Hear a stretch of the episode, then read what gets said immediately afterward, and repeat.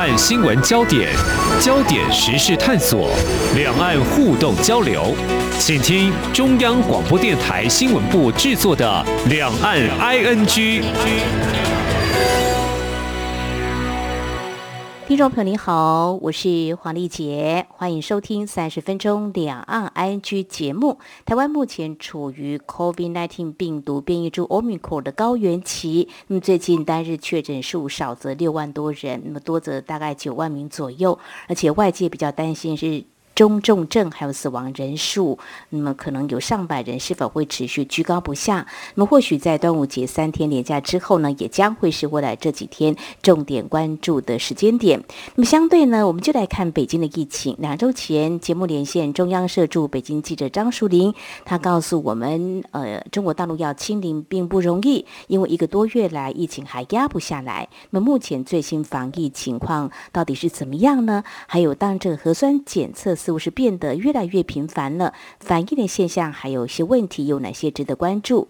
另外，除了这个焦点之外，今天我们要跟听众朋友一起来关心政治议题当中提起这一九八九年的六四天安门事件哦。那么在这场解放军血腥镇压天安门广场的死伤者，以及他们的家属跟亲历者，经过了三十三年了，现在还有哪些话想说呢？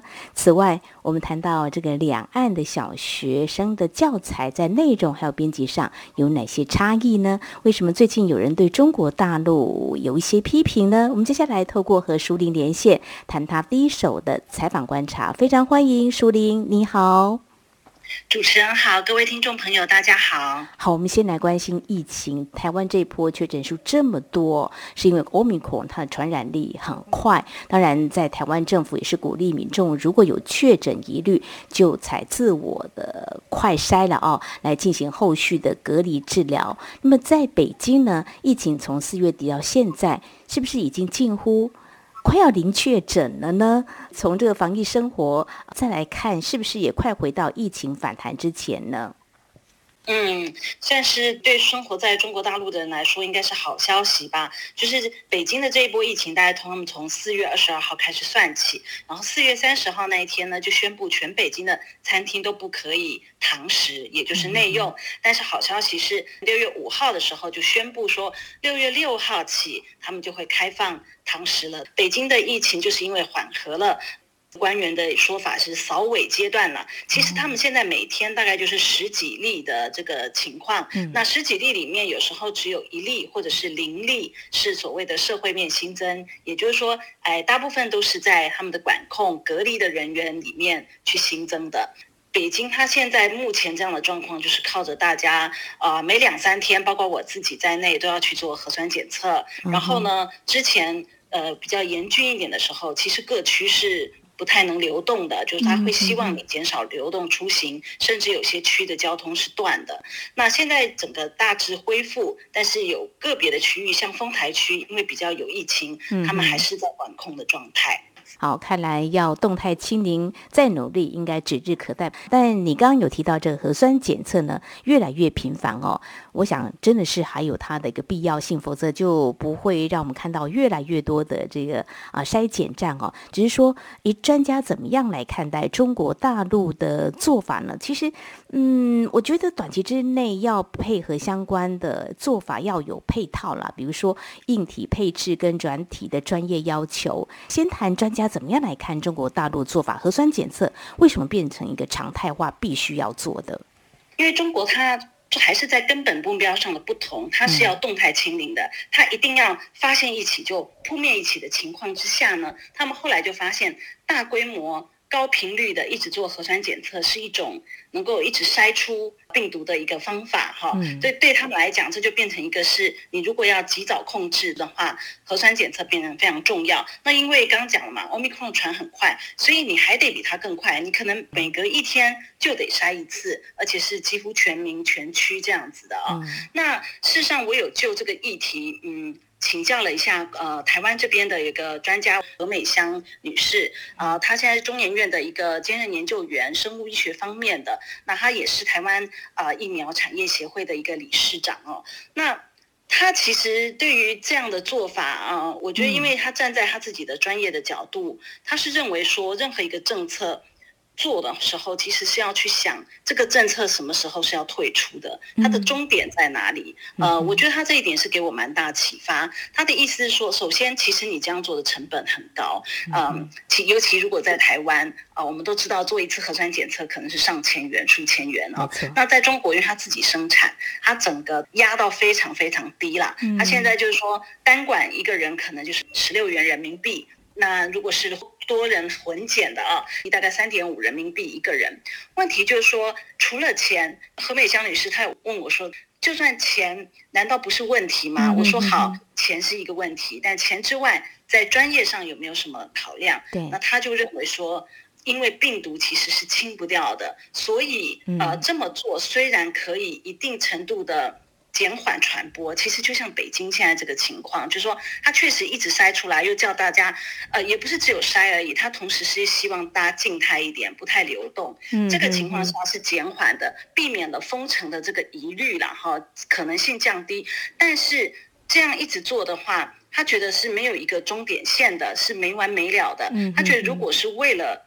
终究还是需要一个更有效的疫苗，或者是更有效的药物。他说，如果是为了等待这个东西，你在这段时间用频繁的核酸检测，他觉得这是可以理解的啊。但是如果不是有一个这样子的目标，他会觉得只是一直频繁的去筛核酸检测，他觉得其实意义不大。嗯嗯，何美香研究员之前在节目当中也针对我们有节目的听众说，哇，那。到底呃，台湾要采取什么样的做法？还有台湾要不要封城？当时他在节目当中的回应就说：“这个病毒哦是不会被消灭的，因为他是一个病毒专家。嗯”对，对，所以嗯，我觉得这个问题真的也是提供给中国大陆做一些参考。不过记得之前在节目当中连线哦，淑玲也有告诉我们，就是说有相关的报道已经披露了中国大陆也进一步在开发疫苗针对 Omicron，那希望会有一些进展。哦，那提到就是说相关的，不管是硬体的建制或嗯专业的软体的这个配套是不是到位的呢？这个部分的话，目前在中国大陆有没有值得关注的一些问题呢？嗯，是，其实这方面问题也是蛮大的，因为他们现在就是说，所有只要有一千万人以上人口的城市啊，它都是规定要在。呃，居民这个步行十五分钟的范围内就要做一个核酸检测点，这叫常态化的核酸检测。嗯，你想，如果要这样设置这种核酸检测站或这个小亭子的话，其实有人就估算说，至少可能要整个中国要多增加几十万到上百万个核酸检测点，那哪来突然这么多的？人力设备等等，那就有专家在这边分析说，设备可能还是最简单的，买机器啦、检测啦，哈。但是人员，尤其你知道做那个核酸检测，你别看只是棉棒伸进去一下，就说你如果不是医事人员，其实被做的人怎么可能放心？就是说这个东西它还是需要一个专业训练，所以他突然之间要这么多。的投入，他们就说，其实专业的人力这个是很大空缺。然后呢，本来法规上都会规定说，啊，一家公司它注册通常要多久？比如说才能得到审批啊，也一个新公司，你知道，通常拿到业务都不是很容易的，除非你有人脉。但是就在北京，前阵子都出现了一个啊四月底才注册的公司，五月三号就拿到资格证，然后呢就开始接这些业务了，核酸检测。就是民众非常多，现在对这种质疑，就说你这背后是不是有什么利益链？你可能是这些官员的 家属在查啦。那北京自己现在也对三家核酸检测公司立案，当然这个立案的原因，嗯、说不定他背后也有利益链，但不是用这个来查他，而是说调查发现这三家公司它的检测本身就不合规范，嗯、就是有点偷工减料。现在就求快嘛，哦、你每天需要量这么大，本来可能十支管子要一起混检，他可能就自己又多弄了几管一起，嗯、其实这样子会造成这个样本就不准确了啦，嗯、这个稀释就不准确，嗯、还被检查出来说有些明明没有检测的就出结果了。这些都非常危险，很多人就说，那你这些核酸检测公司是不是为了自己的利益？你根本就没有好好检查，你就随便给个报告说这个人阴性，其实搞不好他阳性呢，或者说，哎，这个人阳性，哎，搞不好他阴性，这完全造成社会的混乱。因为今天他们之所以要筛，就是需要这个正确的呃结果，但是连这个。可能都没有办法做到非常规范，所以也有人有点开玩笑说：“哎，北京为什么在连续查处了三家呃公司立案，包括他们自己北京的官员，房山区的卫生官员下台，他们的卫健委主任也下台了，但现在不知道原因是什么。然后大家就有点开玩笑说：‘哎，你看官员下台以后。’”怎么疫情就减下来了？会不会之前的 有一些是核酸检测公司在搞怪？你知道，就说很多的留言呢、啊，我觉得民众对这个也是不信任的。那还有就是我自己作为一个台湾人哦，我感觉就是说中国大陆这一套常态化核酸检测，其实也很难在其他国家去复制。就算你有钱有人，因为它这个就是必须大家，比如说现在北京放宽到七十二小时内的。有效报告，那你就是每三天得做一次。是，可是你说全世界的人民，大家会乖乖的给你这样每三天、两天就要这样子去排队做一次核酸检测吗？你如何能控制说今天他如果没有照着做就要被罚，不能够上班？那个就是因为他是有一点数位监控的啦，嗯、就是说其实他手机里面他有所谓的健康宝、健康码，这个都是绑在一起。那其他国家其实是。很难做到这一点的，没有错，这涉及到这不同的政治体制啊、好，我们接下来稍后要谈的是中国大陆过去三十三年来不太愿意主动提起的话题。那么这是一个政治处理却有着伤痛的印记。那么署领特别专访天安门母亲张先玲，还有一名经历这场事件的中国大陆民众。我想两位可以说是代表中国大陆民间官方最想掩盖的声音。他们到底有哪些声音要传递？我们节目稍后回来。今天的新闻就是明天的历史，探索两岸间的焦点时事，尽在《两岸 ING》节目。这里是中央广播电台，听众朋友继续收听的节目《两岸 ING》。我们节目持续连线人在北京的中央社驻北京记者张淑玲。好，谈到这六四天安门事件，台湾在六四当天悼念天安门事件，从蔡英文政府、还有各政党、政治人物跟民间的这个公民团体，那么对中国大陆分别以不同的文字跟说法，表达了两个共同的核心价值，那么就是民主跟人权。而且我们的媒体也是多元。角度报道跟探讨了，淑玲，你也在北京为我们关注相关的反应哦。那么，先谈这位在中国大陆境外常常被报道的天安门母亲张先玲，过去她常有向官方发表所谓的公开信哦。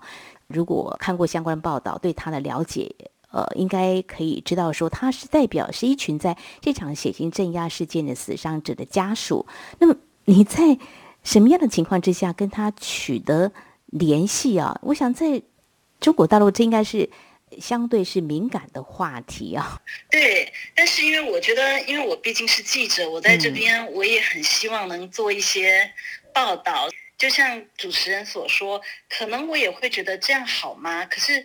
呃，真正新闻来的时候，嗯、有时候也是运气。我就是要到了这个张先玲女士的电话啊、如您所说，她其实还蛮常见诸于报章的。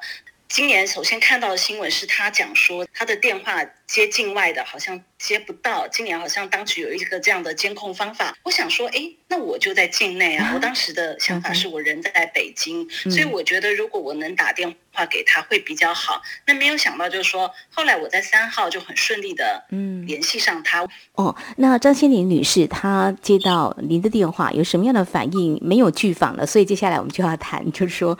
呃，他的一些大声呼吁，官方过去的回应大概都是一贯的立场。他今年呃有什么样的期待或说了什么呢？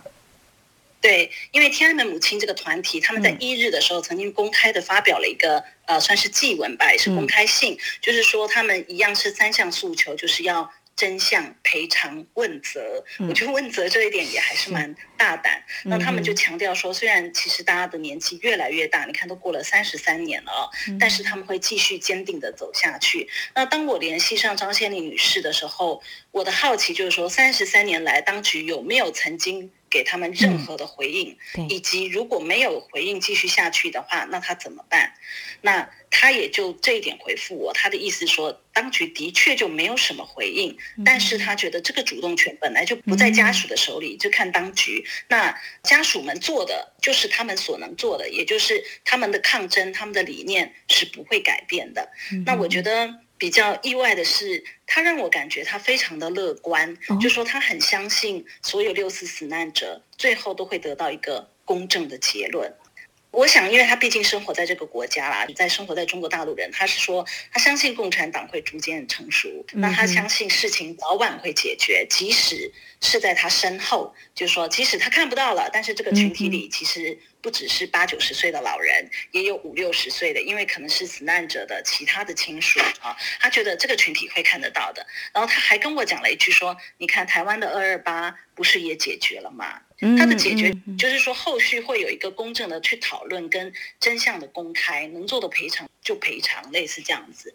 所以我觉得他真的是蛮乐观，他还是坚守自己的理念。这让我有点出乎意料之外啊！我觉得好像如果一个执着的信念，如果说是母亲对于孩子啦，也就这样不见了，会认为政府的决定好粗暴，料的又就是一个合理的说法跟道歉，否则一个正值青春年华的生命就此断送，心中终究是痛。不过，我想他坚持这样的信念，就是他乐观期待一定会有个公正的一个解决哦。他是说他们有对亲人的爱。对正义的追求跟对真相的探索，嗯、这个力量在支撑着他们，即使当局打压，所以他相信，就说邪恶终归是战胜不了正义，嗯、这个是他的信念。我也相信要有这样的力量，才能够支撑他走这么久哦。好，那至于经历这场事件的民众是非对错，应该是在他的心中。那现在还在看着同一个政权持续运作，又怎么样来看待这个国家政府啊？首领也特别访问了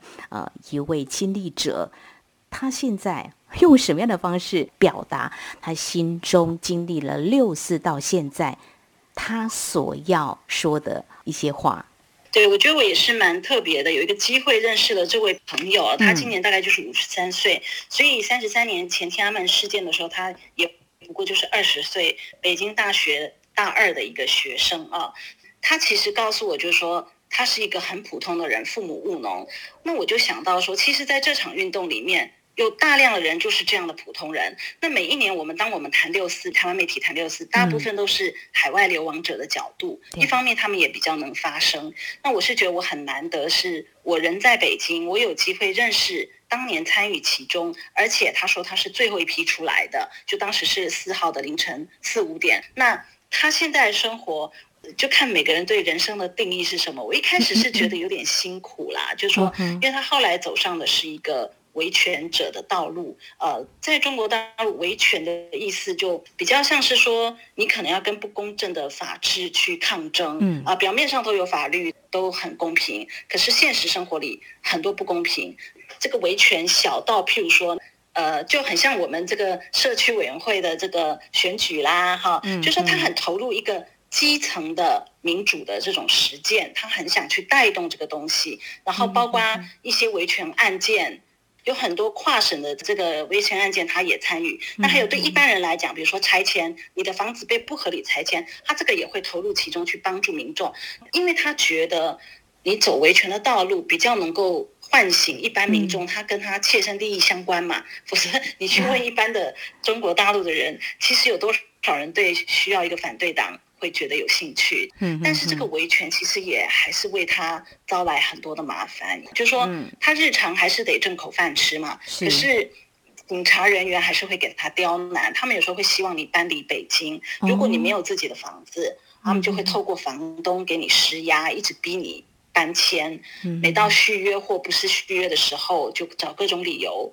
那其实他一一方面他也有妻子小孩，我觉得就是他也很反映了一个。维权者在中国大陆的一个艰难的处境，听来觉得是不是活着就有希望？但是要在中国大陆维权却是非常艰辛的路哦。现在中国大陆政府还是希望他乖乖的过他的生活。那其实，在以台湾的一些专家学者在看中国大陆，呃，所谓的民主自由，也是期待在基层选举是不是能够有一些机会的哦。那他这样做的话，希望。可以给周边的人一些影响？没有年轻的心血会想投入呢？他自己当时就主动的跟我说，因为他很急，就说外人跟当事人看待中国民主环境的感觉会一样。那他不管遭遇什么困难，嗯、他是说他希望他这一生可以看到中国民主。但是当他老了，他也说现在他往来的一些圈子啊，这些人都越来越老了，没有什么新血。加入，嗯、那其实我们知道前几年中国有这个公运哈，有一些左派青年在声援公运，后来自己也被抓被打压，但这些是左派的青年，而且是比较激进一点。嗯、那我采访的这位张先生，他的意思就是说，那自由派的这种后代在哪呢？嗯、就是说又自由派又希望能够去推动民主，又愿意投入其中的这样的人，他觉得年轻人至少可能他自己交往里面。他就比较没有看到，我觉得确实就是有这种断层的隐忧了。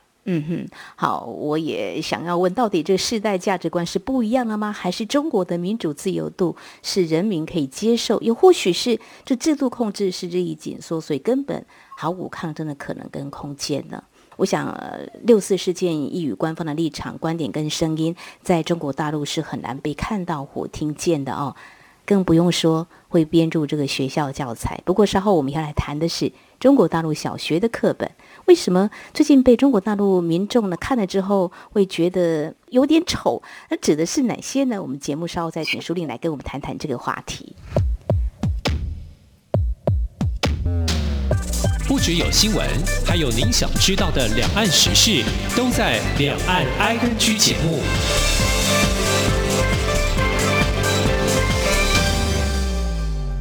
这里是中央广播电台听众朋友继续收听的节目《两岸 ING》。我们在今天节目连线中央社驻北京记者张淑玲。那么继续要跟淑玲来谈的是这个啊国小的教科书。我们从台湾这里先带到好了，让听众朋友可以了解台湾的国民义务教育从六年、九年到现在的十二年。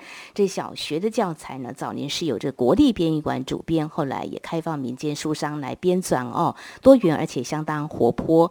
那么这几年呢，这个两岸的台海情势呢，相对以往紧张。诶，我看到最近好像也融入一些国防的教育。不过题材的编纂也不是说大家想象的这么的严肃啊，或硬邦邦的哦。回到就是我刚才有提到，就是说，诶，中国大陆的网民关注了两岸的小学教材的编纂。呃，比较了其中的差异。好，结论是中国的小学教科书太丑了。那么到底哪里丑不好看呢？书里，你也注意到相关的反应情况到底是什么？指的是什么样的内容呢？是这样的，对他们这个大概是在五月二十六前后的时候，啊、呃，很突然的，就是在网络上可能开始有一些舆论啊，就一直在讲，就把那个他们的人民教育出版社出版的小学数学教材的课本，把它的那个几页内页呢就。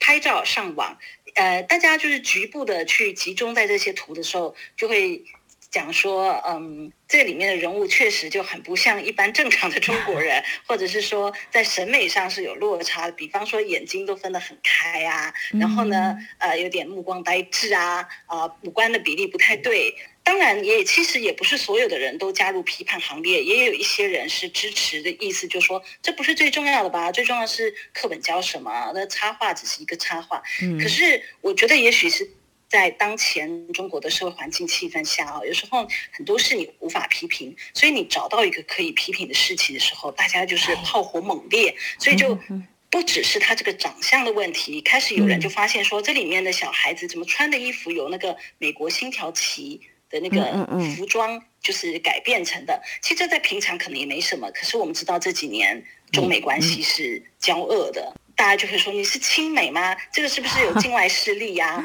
啊，而且除了这个长相丑，好像里面小孩的某些动作也不太合宜啊，有点性暗示或者是不恰当的一些对白。那后来这个风波越滚越大，是说不只是小学教材，好像儿童的童书，他们官方出版社。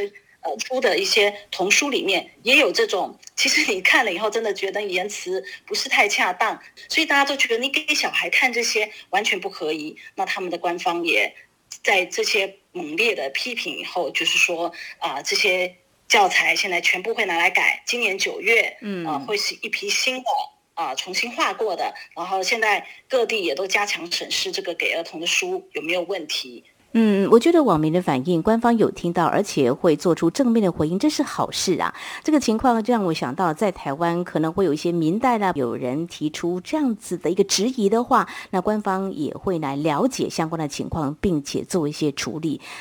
比较好奇，就是说，如果说呃拿两岸的来比较，看到台湾的相关编纂到底是什么样的方式，会让他们诶可能会有一些。嗯，是不是期待可以朝这个方向来做呢？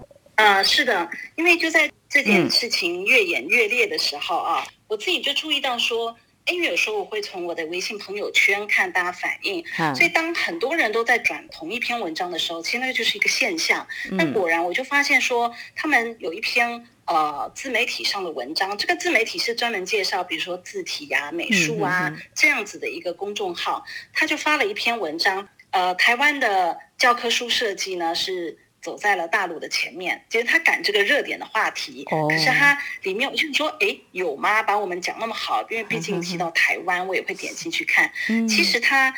介绍到，说实话，如果我没看这篇，我还不知道台湾有这样的团体啊。嗯、就说它其实是一个民间团体，叫做美感细胞团队啊。他们大概从二零一三、二零一四的时候，他们也是觉得说，其实教科书对小孩子来讲很重要的，因为一个小孩在台湾的国民义务教育里面，可能有上万个小时要碰这个课本。啊，所以他们觉得，如果你画的好，你整个设计有美感，你提升的是不管是美感啦、审美啦各方面的呃很好的一个教育哈。嗯，那这篇公号没有讲太多话，他用大量的图去呈现这个美感细胞团队改良过、设计过，就说内容不变，但是它就是插画，包括封面。内文的编排，我自己看了，我真的都觉得很棒哎！我觉得听众朋友如果有兴趣，真的可以去查这篇文章，后来就引起非常热烈的这个。留言呐、啊，我觉得里面当然有些也是会针对两岸关系里的大家啊批评啊，或者是流于一种情绪也有，但是也不少人就说，嗯，好的，我们就要学习。也有很多人会觉得啊，中华文化在台湾，那这句话在台湾这边又会引发一些争论之类的。可是就说，确实呃，让很多大陆的民众就看到说。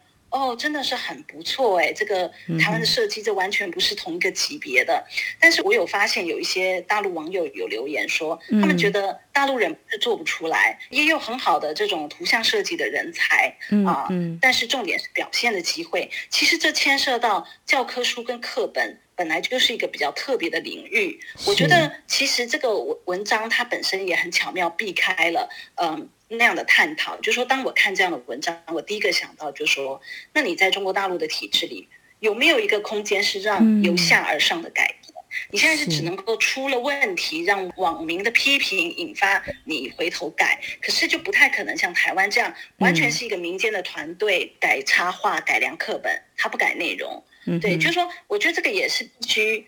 两岸不同的这种编教科书环境，那也包括台湾自己，可能是最近的十年、二十年，嗯，在教科书教育这一块也有很多的变化，就是包括课本、课纲啊、呃，开放的民间出版社这些，所以其实环境是蛮不同的。那中国大陆它现在还能做到的，仍然是这种由上而下的，我觉得很难由下而上的去推动很多改变。的确，谈到台湾的民间力量从下而上，真的是蛮活跃的哦。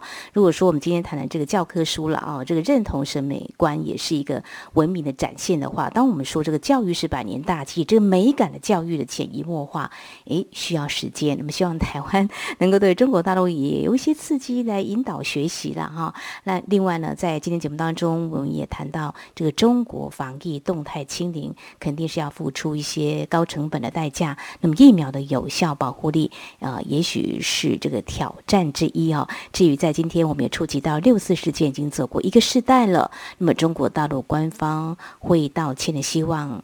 可能还是有的，因为天安门母亲张先玲女士，她就怀抱着希望。但有些人可能说是日益渺茫。但是呢，这个年轻世代会如何看这段过往呢？从事件受害者还有亲历者的心声，带给听众朋友您今天哪些感受？我们非常谢谢中央社驻北京记者张淑玲今天带给我们这几个焦点话题的第一手采访观察。非常谢谢淑玲，谢谢您，谢谢谢谢大家。好，以上就是今天两岸居节目，非常感谢听众朋友您的收听，黄丽杰祝福您，我们下次同一时间空中再会。